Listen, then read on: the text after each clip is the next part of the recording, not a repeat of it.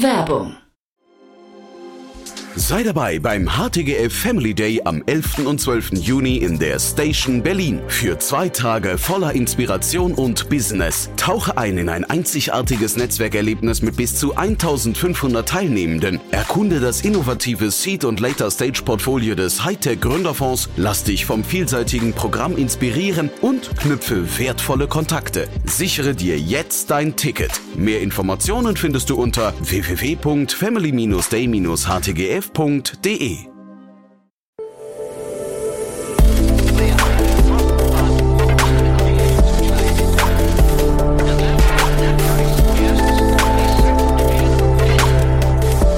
Startup Insider Daily. Interview. Herzlich willkommen zu Startup Insider Daily. Mein Name ist Jan Thomas und heute mal ein Deep Dive der besonderen Art, denn ich spreche mit Maximilian Zoller von HV Capital den kennt ihr schon, den kennt ihr natürlich, der ist hier ab und zu im Rahmen von Investments und Exits zu Gast. Und ähm, ja, es ist was ganz Cooles passiert. Ähm, ich hatte mit Max vor, ich glaube im April war das, einen Podcast geführt über ein Hardware-Startup aus dem Cleantech-Bereich, ein Batterie- bzw. ein Kraftwerk-Startup, äh, Reverion ganz konkret. Und ähm, da, da haben wir im Nebensatz so ein bisschen philosophiert über die Art, wie Climate Tech-Unternehmen in der Zukunft finanziert werden könnten. Und da hat Max jetzt interessanterweise relativ lange drauf rumgedacht und hat neulich einen spannenden LinkedIn-Post dazu veröffentlicht, hat mir den dann weitergeschickt und hat gefragt, wollen wir das nicht nochmal im Podcast vertiefen? Denn quasi der Ursprung ist bei uns im Podcast entstanden. Dann dieser LinkedIn-Post, der sehr gut ankam, äh, verlinkt man natürlich auch in den Shownotes. Und jetzt haben wir gesagt, wir fassen das Ganze nochmal im Podcast zusammen. Da ist es natürlich dann quasi auf der Tonspur noch ein bisschen besser erklärt als in einem LinkedIn-Post. Deswegen freut euch jetzt auf ein richtig cooles Gespräch zum Thema To SPV or Not to SPV. Jetzt, wie gesagt, mit Maximilian Zoller von HV Capital. Startup Insider Daily. Interview. Cool, ja, da freue ich mich sehr. Maximilian Zoller ist wieder hier von HV Capital. Hi Maximilian. Hallo Jan. cool, dass wir wieder sprechen. Du. Und der Anlass ist ja irgendwie ein ganz besonderer, ne? Aber ich würde sagen, bevor wir über den Anlass reden, erstmal noch ein paar Sätze zu euch, damit man so den, was ich die, die Hörer das Bild bekommen, mit wem ich überhaupt äh, zu tun habe, ne? Genau, also HV Capital seit äh, ja, mittlerweile 24 Jahren unterwegs, investieren aus dem neunten Fund, den wir dieses Jahr auch äh, geclosed haben, in fast 800 Millionen, etwa 400 Millionen aus dem Growth-Team, in dem ich bin, also so 10 bis 60 Millionen Investments und 1 bis 10 Millionen im Early-Team. Und ja, also äh, ich persönlich fokussiere mich auf Climate Tech-Themen, habe da unter anderem eben in NPAL investiert, aber HV investiert eigentlich in eine ganz breite Range an Themen. Mhm. Und wir beide hatten, ich glaube, ich hatte geguckt, im April haben wir beide miteinander gesprochen über Reverion. Ne? Und ja. das ist jetzt quasi die Brücke zu dem Gespräch von heute, denn da haben wir so ein bisschen äh, rumphilosophiert, ob sich die, ja, ich weiß nicht, die Finanzierungsstrukturen gerade ein bisschen ändern, ne? weil es irgendwie äh, gerade im Climate Tech oder vielleicht auch in anderen angrenzenden Branchen, aber vor allem, wir hatten eben über Climate Tech gesprochen. Äh, erzähl doch mal, da hast du jetzt, äh, du, du, das hat quasi gereift, ne, diese Frage. Ja, ja äh, definitiv. Also ich glaube, damals ging es ja darum, dass eben neben jetzt so den traditionellen VC-Themen halt auch immer mehr Hardware- oder Asset-Heavy-Themen finanziert werden, gerade im Climate Tech-Bereich. Und Reverion war da eben ein besonders cooles Beispiel. Und in dem Zusammenhang äh, hatten wir auch gesprochen, dass äh, so SPV-Strukturen manchmal genutzt werden. Also wo beispielsweise explizit eine Firma gegründet wird oder so, ich meine, eine Shell Company, in die dann eben nur Assets geben, die finanziert werden. Und das ist seit unserem Gespräch hatte ich da sicherlich drei, vier Mal Gespräche mit, mit Gründern und Gründerinnen dazu. Da habe ich gedacht, das könnte man mal in Post verpacken äh, und vielleicht sogar ähm, mit dir besprechen, weil letztendlich äh, äh bin ich durch dich eigentlich mal auf die Idee gekommen. Ah, cool. Und SPV, also wir verlinken den Post auf jeden Fall, weil du hast ja auch ein paar Folien gebastelt. Ähm, ich glaube, die sind nochmal gut, wenn man das Thema vertiefen möchte, um sich das anzuschauen. Und dann darf man natürlich den, den Post auch gerne kommentieren und liken und teilen, weil ich glaube, das Thema wird uns nach vorne raus auch noch länger begleiten, wäre meine Vermutung. Ne? Vielleicht kannst du mal SPV nochmal kurz die Abkürzung nochmal erklären. Und äh, das kennt man, also ich glaube, der Begriff ist nicht neu, ne? Den, den kennen wir schon lange, nee. ähm, aber er kriegt jetzt eine neue Dimension nochmal. Genau, also ich glaube, Special Purpose Vehicle, das ist der, der, der komplette Name für SPVs, gibt's gibt's schon länger. Also das ist in, im Immobilienkontext nicht unüblich, ist auch nicht unüblich im klassischen Energie, also so Oil und Gas in, in dem Bereich. Und letztendlich äh, ist es kein geschützter Begriff, aber es geht halt immer darum, dass man Assets, und damit meine ich jetzt insbesondere irgendwelche Hardware-Themen. Also bei Reveron waren es eben diese, diese Biomass-Container, bei Enpal sind Solaranlagen, bei Termondo waren es Heizungen, dass man irgendwie Assets finanzieren muss, um die bei Firmen oder bei Konsumenten zu platzieren. Und das ist halt insbesondere im Climate Tech Bereich ein Riesenthema, weil da geht es bei ganz vielen Startups einfach darum, eben Assets an den Mann oder an die Frau zu bringen. Und ich glaube, deswegen wird in dem Zusammenhang das über die nächsten Jahre hoffentlich ein großes Thema bleiben, weil es letztendlich darum geht, dass wir einen ganzen, einen Großteil einfach unserer Energieinfrastruktur verändern müssen. Mhm. Und der Post, den hast du in bester Hamlet-Manier, hast du den to SPV oder not to SPV äh, betitelt. Ähm, was ist denn die Konklusion für dich daraus? Ne? Ähm, äh, würdest du sagen, das ist jetzt, äh, also oder für wen macht denn das to SPV Sinn und für den das not to SPV? Ja, ich glaube, wenn man da einen Schritt zurückgeht, ich hatte ja so drei Fragen im Grunde gestellt, wann es überhaupt Sinn machen könnte ähm, und wann es auf keinen Fall Sinn macht. Und ich glaube, der wichtigste Punkt ist, was sich jedes Startup fragen kann, muss ich Assets vorfinanzieren? Und Assets ist mal definiert als physische Produkte. Also als E-Commerce Company habe ich zwar auch physische Produkte, aber das ist ja eigentlich eher Working Capital, also Umlaufvermögen. Mhm. Da, da muss ich keine Assets groß vorfinanzieren.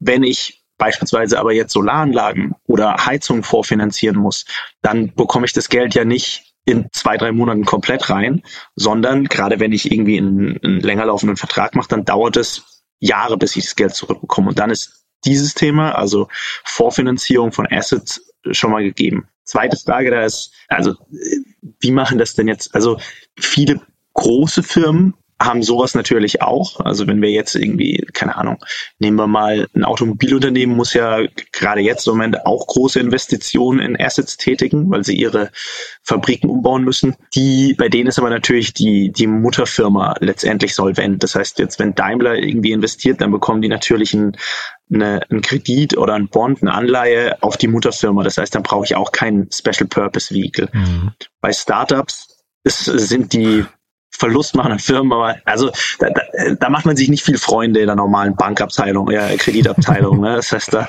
kann man versuchen, aber ist, ist man einfach noch nicht so kreditwürdig, weil man halt keine Gewinne gemacht hat und häufig ja auch noch gar nicht viel Unternehmensgeschichte da ist. Und der dritte Punkt ist letztendlich, ich meine, gerade jetzt bei diesem Thema, bei, bei sowas wie Reverion oder bei, bei Themen, die R&D-heavy sind, es gibt häufig manchmal auch Grants quasi, also Zuschüsse von, sei es das KfW oder von, von wem auch immer, ähm, die einem gerade am Anfang helfen können. Also das heißt irgendwie Non-Dilutive Equity Grants, quasi der, der, der englische Begriff. Also ähm, im Grunde ist es geschenktes Geld. Ne? Und wenn man das natürlich bekommt, dann äh, würde ich natürlich auch erstmal abwarten, bevor ich da irgendwie Fremdkapital für, für meine Vorfinanzierung aufnehme. Mhm. Das sind quasi so die drei Sachen, die ich da ja, so abschätzen würde. Und du hast ja vorhin gesagt, auch, also Termondo hast du gerade gesagt, dann Enpal, das sind ja alles gute Beispiele dafür. Da geht's ja wirklich um physische Produkte, die vorfinanziert werden wollen. Das heißt, wir werden das wahrscheinlich im, im Energiesektor einfach immer öfter sehen, ne? Ja, also da kommt auch, ich meine, das ist ja auch kein Geheimnis jetzt. Zum Beispiel Sunrun in den USA äh, ist ja auch ein riesiger Solarinstallateur. Die haben auch früher extrem viele SPVs aufgebaut, weil, weil sie das machen müssen. Es ist, soweit ich weiß, aber da bin ich mir nicht hundertprozentig sicher, auch im, nicht unüblich im Automobilbereich, wo man äh, quasi Autos vorfinanzieren muss. Aber im, ja, im Climate-Bereich, wo es halt immer darum geht. Jetzt im Moment kommen zum Beispiel viele Firmen, die Storage, also Battery Storage Units kaufen, um dann quasi Strom ja, so ein bisschen zu handeln letztendlich. Mhm. Die, auf die wird das Thema, glaube ich, auch zukommen. Das heißt, es ist ein Thema, was uns begleiten wird und ich hatte das erste Mal damit zu tun, weil ich bei Termondo quasi so ein SPV mit aufbauen musste und ähm, hatte daher das Vergnügen, das einmal von Anfang an mitmachen zu dürfen. Hm. Und du hast ja jetzt gerade eben die Abgrenzung zum Working Capital gezogen. Ähm, die fällt mir offen gestanden noch ein bisschen schwer, wo, wo da genau die Grenze verläuft. Ähm, kann man das noch konkretisieren? Weil das geht ja so ein bisschen Hand in Hand, habe ich so das Gefühl. Ne? Die, die Grenzen sind eigentlich fließend.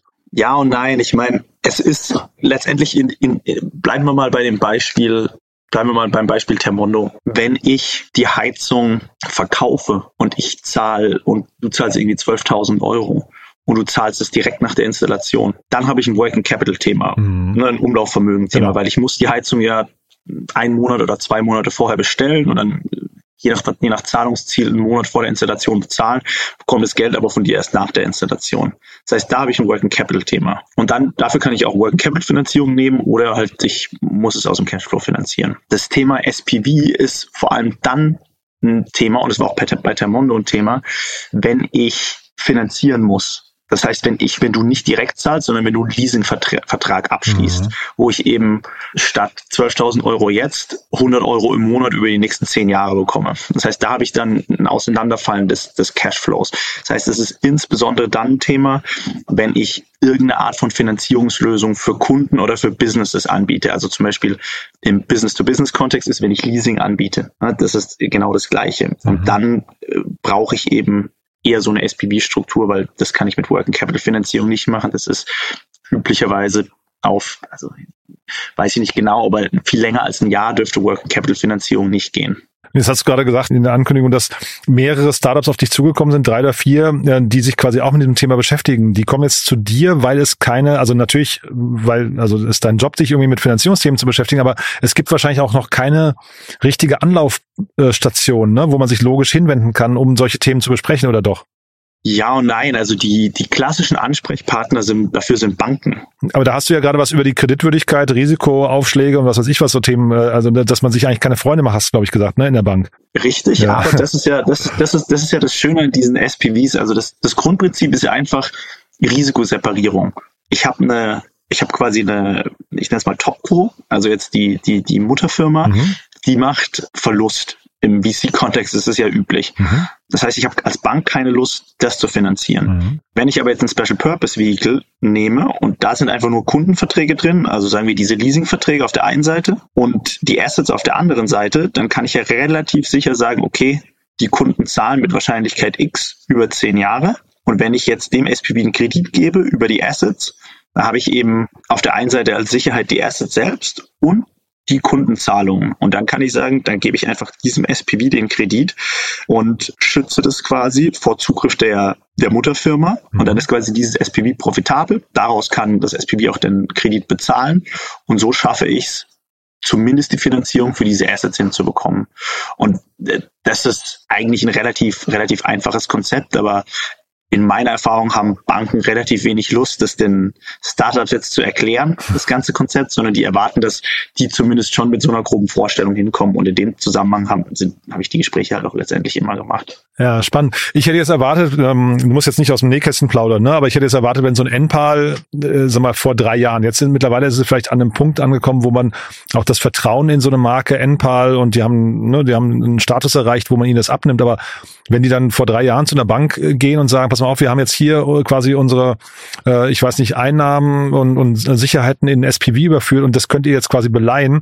Ob das dann so ein einfacher Case wird, ob das so einfache Gespräche werden, ob das auch Banken, ob das jeder Bankangestellte sofort versteht, ich hätte es fast bezweifelt, ne? Jetzt also im, im, in, in dem Fall, im Fall von Solar oder Heizung, da gab es Gott sei Dank schon da gab es quasi Pioniere. Im mhm. Solarbereich war es zum Beispiel DZ4. Die haben das früher schon gemacht. Das heißt, konnte man zumindest darauf verweisen, ah, es gibt schon Leute, die es schon mal gemacht haben. Okay. Also da ist dann, da ist es nicht, das ist nicht komplett unbekannt. Und auch DZ4 konnte wahrscheinlich vorher auf Beispiele in anderen Ländern verweisen. Aber ist ganz klar, das ist letztendlich eine neue Asset-Klasse. Und nehmen wir jetzt mal sowas wie Battery Storage. Mhm. Gibt es ja auch ein paar Startups, die da äh, aktiv sind. Das ist jetzt eine Asset-Klasse, die ist noch nicht so gut verstanden wie Solar. Mhm. Und dann, ich hatte ja geschrieben, geschrieben, Loan to Value ist so ein wichtiger KPI. Also das ist in etwa, wenn jetzt das Asset 10.000 Euro wert ist und ich gebe 5.000 Euro Kredit dafür, mhm. dann ist mein Loan-to-Value 50 Prozent. Mhm. Der Loan-to-Value bei neuen Asset-Klassen ist üblicherweise niedriger, weil die Banken da halt auf Nummer sicher gehen wollen. Und so schaffen die dann die Sicherheit, die sie brauchen. Und wahrscheinlich gibt's doch auch, du hast jetzt gerade gesagt, es gibt quasi die Topco, hast du, glaube ich, genannt, ne? also die quasi Muttergesellschaft, mhm. ähm, die das dann ausgliedert. Es gibt doch wahrscheinlich trotzdem eine ziemlich große Abhängigkeit zu der Muttergesellschaft, ne? weil also wenn man die, äh, die Assets standalone betrachtet, du sagst es gerade 50 Prozent, aber das äh, wahrscheinlich ganz nüchtern betrachtet haben die dann oft auch weniger Wert eigentlich, ne? Weil du halt ja so eine Batterie-Storage-Anlage, die braucht ja wahrscheinlich die Logik und das, das ähm, Know-how von den Gründern oder von, von der von der Muttergesellschaft. Jetzt gehen wir, jetzt gehen wir schon ins, ins Detail, weil es gibt ah, okay. natürlich verschiedene. Ja, nee, nee, ja. nee, nee, nee, nee, nee, nee, nee, aber also ist richtig, ist, ist ja die Frage, wovon hängt denn also zum Beispiel, ich hatte Cashflow Security genannt, was was muss denn der Kunde bezahlen? Und mhm. du hast absolut recht, wenn ich jetzt quasi, sagen wir mal, ein Auto und ich muss einfach nur für ein funktionierendes Auto bezahlen, dann weiß ich ja, also äh, da bin ich entweder über Garantien abgesichert oder ein neues Auto mhm. wird auf jeden Fall drei Jahre laufen. So, das heißt, da habe ich keine Probleme und dann ist mein größtes Problem eigentlich die, die Zahlungsfähigkeit des Kunden bei mhm. Modellen, bei denen es darauf ankommt, dass ich mit dem Asset irgendwelche Umsätze erwirtschafte. Und ich kann diese Umsätze noch nicht super gut vorhersagen. Ist es tatsächlich so, wie du gesagt hast, da ist es ein bisschen schwieriger, diese Trennung. Aber das sind dann auch spezifische, spezifische Cases, kommt nach meinem Verständnis eigentlich auch eher im Business-to-Business-Kontext ähm, vor. Aber da hast du mhm. grundsätzlich, mhm. grundsätzlich auch recht. Ja. Und so aus VC-Sicht ähm, heißt es jetzt, das Spiel ändert sich für euch auch ein bisschen? Also, weil, sag mal, bis vor ein paar Jahren hätte man ja gedacht, das wäre dann auch ein VC-Thema. Ne? Jetzt kommen diese Hardware und dadurch investitionsheftigen äh, Startups um die Ecke. Heißt das, die werden dann nicht mehr rein von VCs finanzierbar sein? Oder wollt ihr das gar nicht? Oder ist das die Entscheidung von den Gründern und sind die Gründer cleverer und, und gut beraten daran, das quasi anders aufzustellen? Oder wie siehst du den Blick? Also ich, für, äh, für uns ist das, also für uns jetzt, ich sag mal, als VC gesprochen, als VCs gesprochen, ist es eigentlich großartig, weil mhm. ich glaube, das wird dir jeder Gründer auch erzählen, wenn du jetzt gerade in späteren Runden rausgehst und sagst, okay, ich bin noch verlustmachend, ich will Geld aufnehmen, um in neue Technologie zu investieren und in Marketing zu investieren und ich will noch Geld, um Assets vorzufinanzieren. Dann, äh, also äh, ist es freuen sich die wenigsten VCs letztendlich darüber, ne? weil das ist halt einfach eine, eine, eine zusätzliche ja, also das erhöht den Kapitalbedarf einfach. Und durch diese Trennung in Topco und SPV schafft man es, manche Modelle sauberer zu machen, weil der VC mhm. natürlich lieber in die ähm, Firma investiert, die, ich sag mal, Asset Light ist. Also das ist auch natürlich ein bisschen eine Fiktion, weil letztendlich wird da alles hochaggregiert, aber es ist schon wichtig, dass ich sage, ich oder als VC versuche ich natürlich möglichst wenig CapEx zu finanzieren, weil mehr CapEx bedeutet einfach, höherer Kapitalbedarf und das ist äh, selten ideal. Nur das heißt, in dieser Art und Weise schaffe ich es halt auch Modelle VC fundable zu machen, die traditionell jetzt eigentlich nicht so ähm, im, in dem, im Sweet Spot für VCs gewesen wären. Das heißt, für mich ist Win-Win. Heißt aber umgekehrt auch, dass den, dem CFO bei dem, ähm, was nicht, Energie- oder Climate Tech Startup äh, oder welchen, die mit SP, äh, SPVs hier liebäugeln, eigentlich eine ganz andere Rolle zukommt. Ne? Ungeahnte Rolle, hätte ich gar nicht gedacht.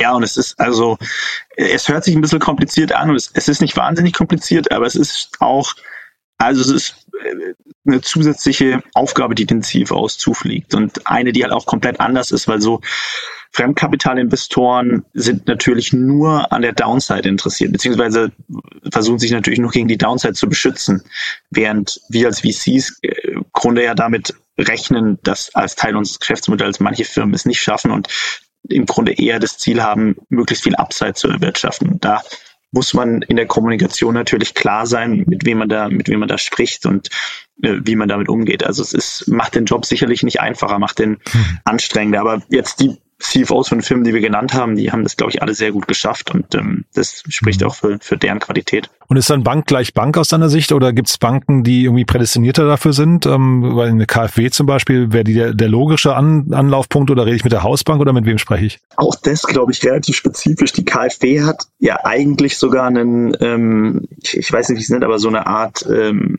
Betätigungsverbot, die darf ja nicht in Konkurrenz zu den normalen Geschäftsbanken gehen, außer in, aber auch da, also don't take my word for it, also ich bin, da bin ich auch nicht der Experte, aber grundsätzlich sind die richtigen Ansprechpartner schon die Geschäftsbanken. Und wenn ihr da googelt, sieht man ja zum Beispiel auch mit wem Termondo, Enpal oder Grover. Grover hat beispielsweise, ist auch eine ganz andere Firma, die aber auch viel fremdfinanziert hat dann haben, glaube ich, alle Pressemitteilungen immer rausgegeben, wer da die ähm, Fremdkapitalgeber sind. Deswegen ist, glaube ich, auch kein großes Geheimnis. Achso, Grover, weil auch Leasing, ja? Genau, ja, genau, ähm, genau. Ja, ja, auch okay. Riesenthema mit SPVs, auch CFO, der da super erfahren ist ähm, also, und auch komplexes Geschäftsmodell letztendlich, aber haben es auch geschafft, immer das Fremdkapital einzusammeln, das, das notwendig war. Und aus eurer Sicht, dass ihr erwartet dann quasi auch schon, dass ein, Startup, wenn es bei euch aufschlägt, ganz früh, dass sie das schon wissen, dass sie also quasi diesen Weg schon mit bedacht haben, ja? Jetzt im Growth-Kontext, also würde ich das schon erwarten. Ich glaube, sonst mhm. kämen die gar nicht dazu, eine Series B zu raisen. okay. Bei im, im Early-Stage-Kontext äh, ist es eigentlich was, wo ich äh, als VC schon helfen kann und eigentlich auch helfen muss, ehrlicherweise. Okay. Ähm, aber ja, ja ähm, deswegen ja auch so, so, so Gespräche. Wenn wir können da zumindest mal grob erklären, um was es geht. Mhm. Aber gemacht werden muss natürlich von den Firmen selbst. Ja, super. Aber dann klingt das so, als ähm, wer da Gesprächsbedarf hat, kann sich vielleicht auch nochmal bei dir melden, ne? Vielleicht über ja. LinkedIn. Äh, ich glaube, wahrscheinlich kann man sagen, jemand, der den, den Post kommentiert hat und äh, geteilt hat, darf sich auch gerne melden mit Fragen, ne? Absolut, ja. absolut, absolut. Und äh, ja, ich meine, das war ja auch der Zweck letztendlich, dass ich zumindest die Sachen den Leuten nicht, also ich, ich bin ja nicht groß, muss ja nicht groß der Erklärbär sein, aber dass, ähm, dass zumindest Leute da mal eine, eine, eine einfache Intro haben, die jetzt für so Startup-Gründer oder Startup-Gründerin reicht. Mhm. So überlege ich gerade, ob wir was vergessen haben, weil im Prinzip haben wir relativ klar rausgearbeitet, für wen das funktionieren kann, für wen auch vielleicht nicht. Ne? Ähm, der Trend ist, glaube ich, relativ eindeutig, dass das werden wir wahrscheinlich nach vorne raus mehr sehen, weil auch diese Art von Firmen, weil diese, dieses ganze Thema, der ganze Markt hat da Rückenwind, das wird wahrscheinlich nach vorne raus nicht abnehmen, ne?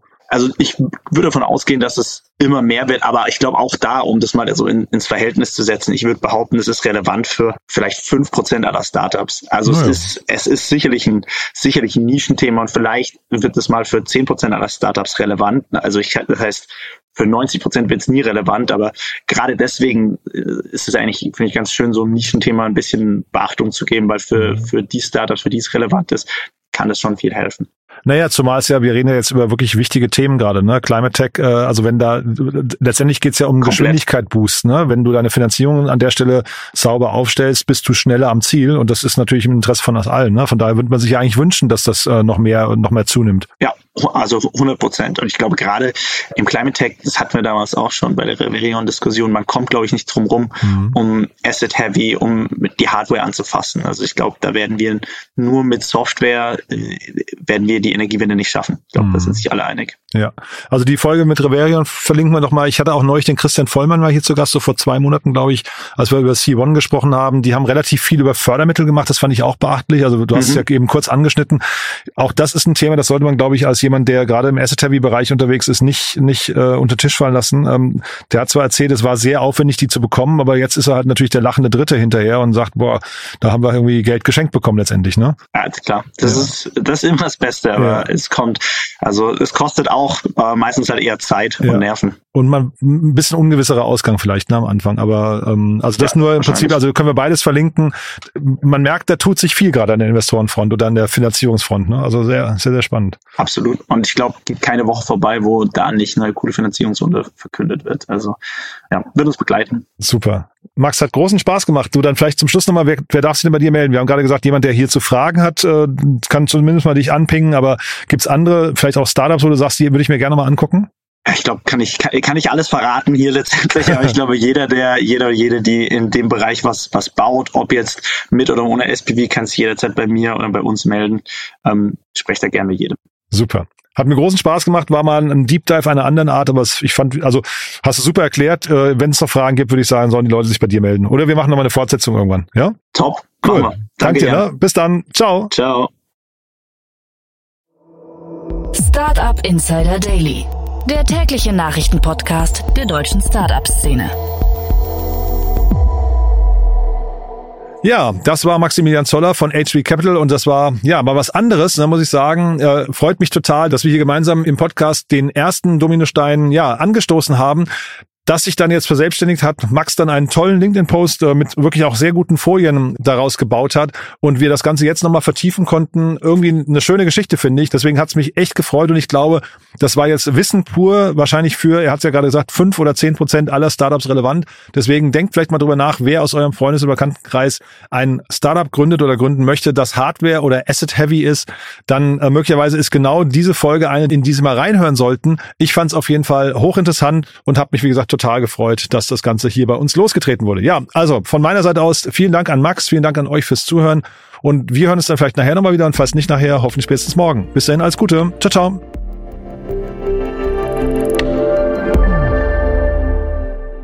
Diese Sendung wurde präsentiert von Fincredible. Onboarding made easy mit Open Banking. Mehr Infos unter www.fincredible.io.